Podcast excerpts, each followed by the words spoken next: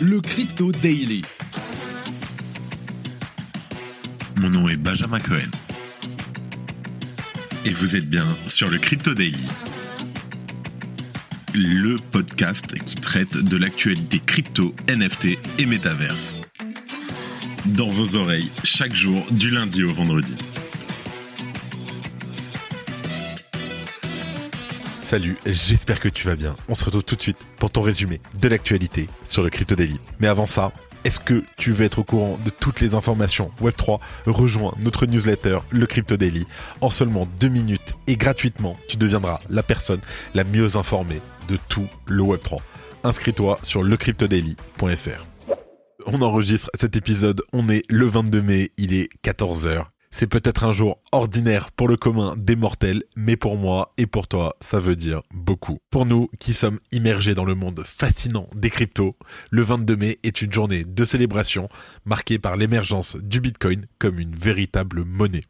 Et oui, c'est aujourd'hui le fameux Bitcoin Pizza Day, le premier achat réel avec du Bitcoin ou quand deux pizzas bouleversent l'économie mondiale.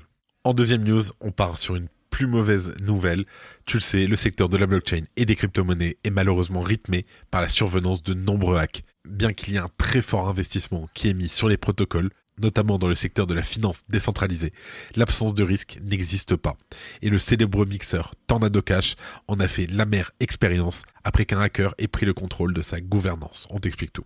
Et pour terminer, ces derniers jours, le FUD s'est de nouveau emparé des réseaux sociaux après l'apparition de rumeurs quant auxquelles le wallet Metamask pourrait piocher dans nos crypto-monnaies pour le paiement des impôts. Consensus, la société en charge du développement du portefeuille, a depuis démenti cela. Mais avant tout ça, et comme d'habitude, le coin du marché. Here comes the money. Here we go. Et on va faire un coin hebdomadaire parce qu'en 24 heures, ça a quasiment pas bougé. On est à moins 2% sur Bitcoin à 26 800 dollars, moins 1% en 7 jours toujours sur l'Ether à 1814 dollars. Le BNB, moins 2%. Le XRP, plus 8% sur la semaine à 0,46 dollars. Le Cardano n'a pas bougé. Dogecoin, pareil. Polygon, pareil. Et le Solana, moins 7% en une semaine à 19,86 dollars.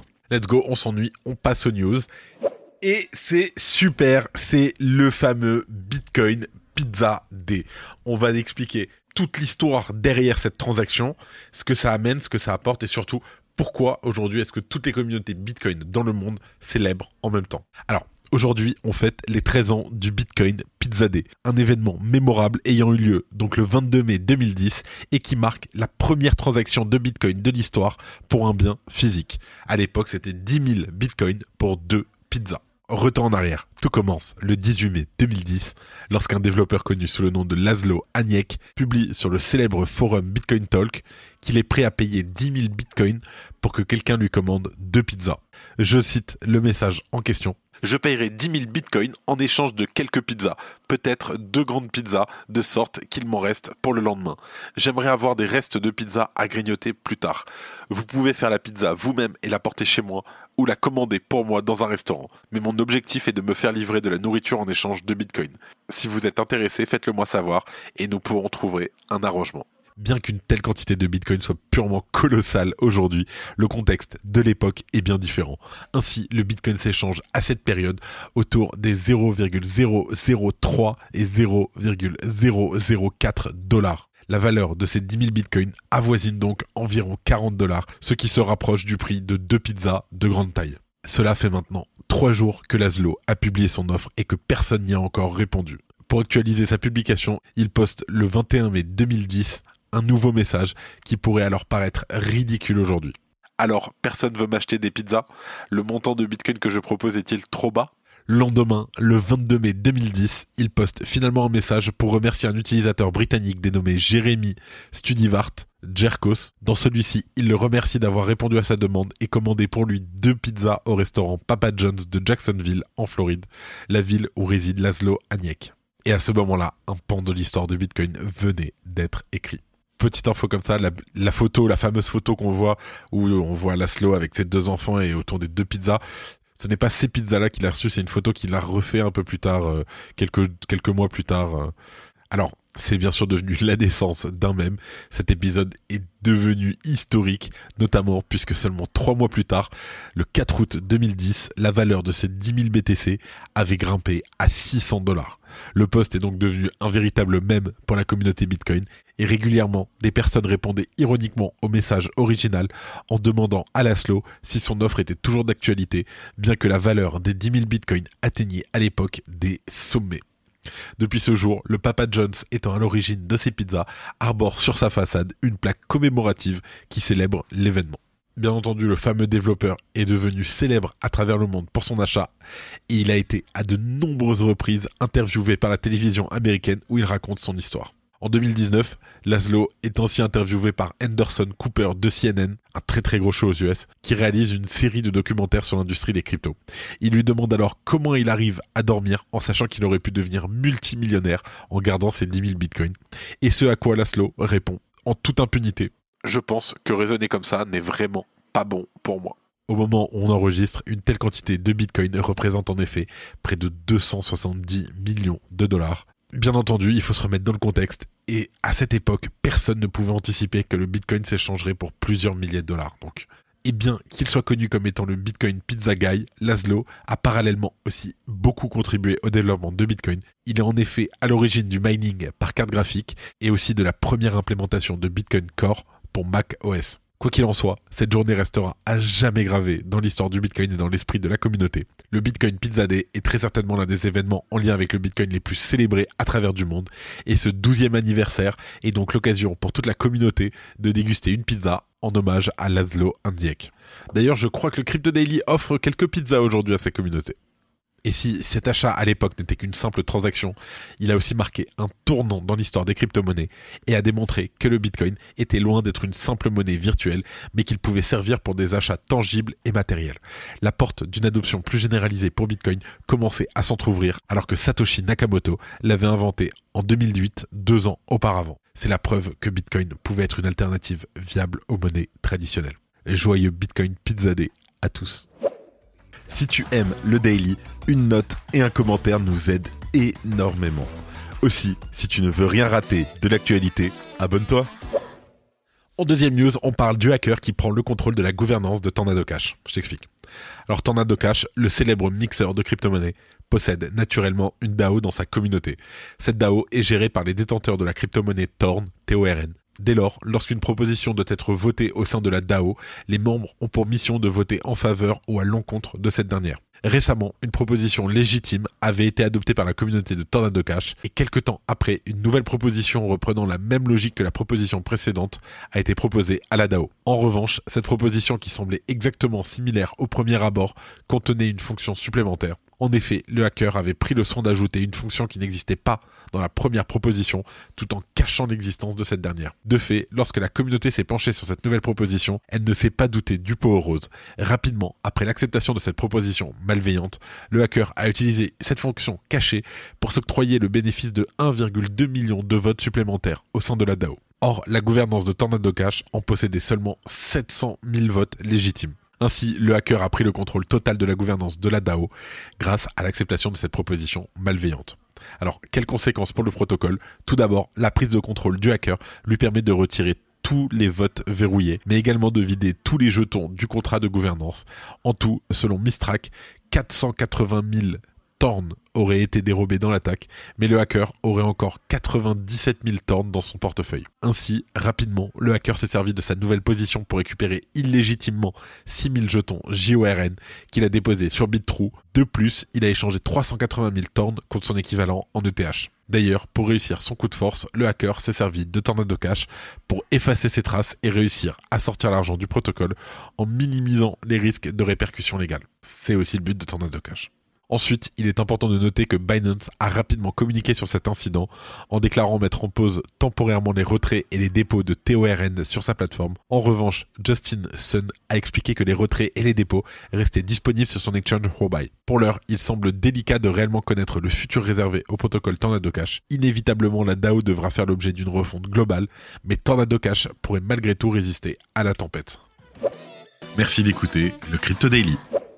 Et pour terminer, on parle du FUD sur le wallet Metamask Le wallet peut-il réellement retenir vos cryptos pour les impôts? Spoiler, non.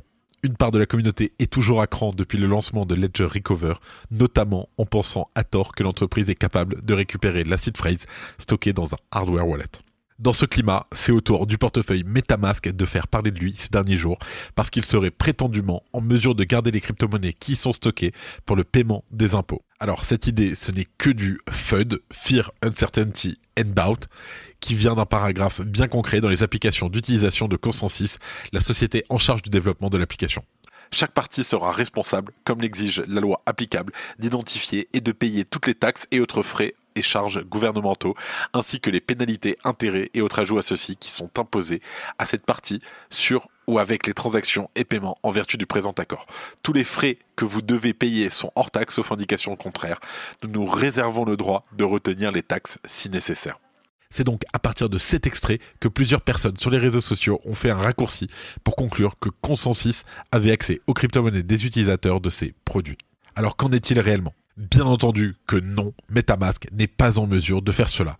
Malgré tout, Consensus a tenu à clarifier la situation, confirmant que Metamask ne collecte pas de taxes sur les transactions crypto et que ladite section concerne exclusivement les produits et les forfaits payants proposés par Consensus. Cette précision est d'ailleurs expliquée dans la section dont est tiré l'extrait, mais comme les tournures de phrases dans les conditions générales d'utilisation sont souvent faites de manière à intégrer un maximum en cas de figure, Consensus a clairement démenti le FUD. Je cite. La terminologie juridique peut être complexe, mais il est essentiel de souligner que cette section ne s'applique pas à Metamask ou tout autre produit qui n'implique pas de taxe de vente. Nous croyons en la transparence et l'exactitude lorsqu'il s'agit de partager des informations avec nos utilisateurs. Et quand bien même il serait possible à consensus de faire de telles actions, ce qui n'est toujours pas le cas, un simple hardware wallet contournerait le problème. En effet, Metamask n'est qu'une interface et son principal danger, comme d'autres services similaires, est que dans le cas de Hot Wallet, la clé privée est stockée sur la machine de l'utilisateur, la rendant vulnérable au risque de hack. Si Consensus a déjà pu être critiqué par le passé, notamment par le fait que Metamask récupère les adresses IP des utilisateurs connectés au node d'Infura, ce qui soulève évidemment les problèmes de confidentialité, les inquiétudes dont il est question aujourd'hui sont toutefois non fondées. Ce n'est pas possible. Metamask ne peut pas valider de transactions crypto à votre encontre sans votre accord.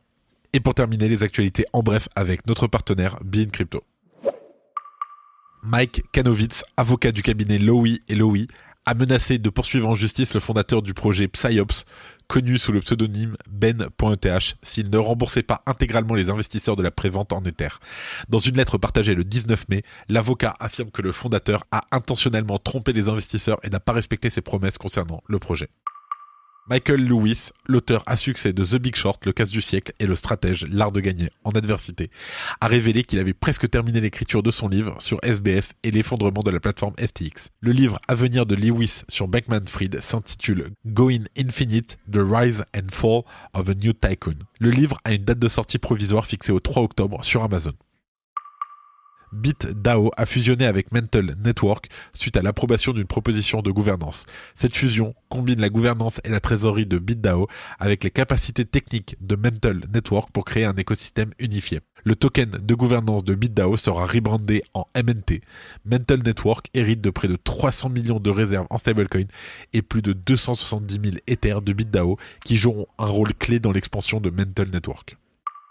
La société de paiement axée sur Bitcoin, Strike, étend son application à plus de 65 pays, en plus des États-Unis et du Salvador, où elle est déjà disponible. L'application Strike utilise Bitcoin et le Lightning Network pour offrir des services de paiement mondial et de transfert d'argent transfrontalier.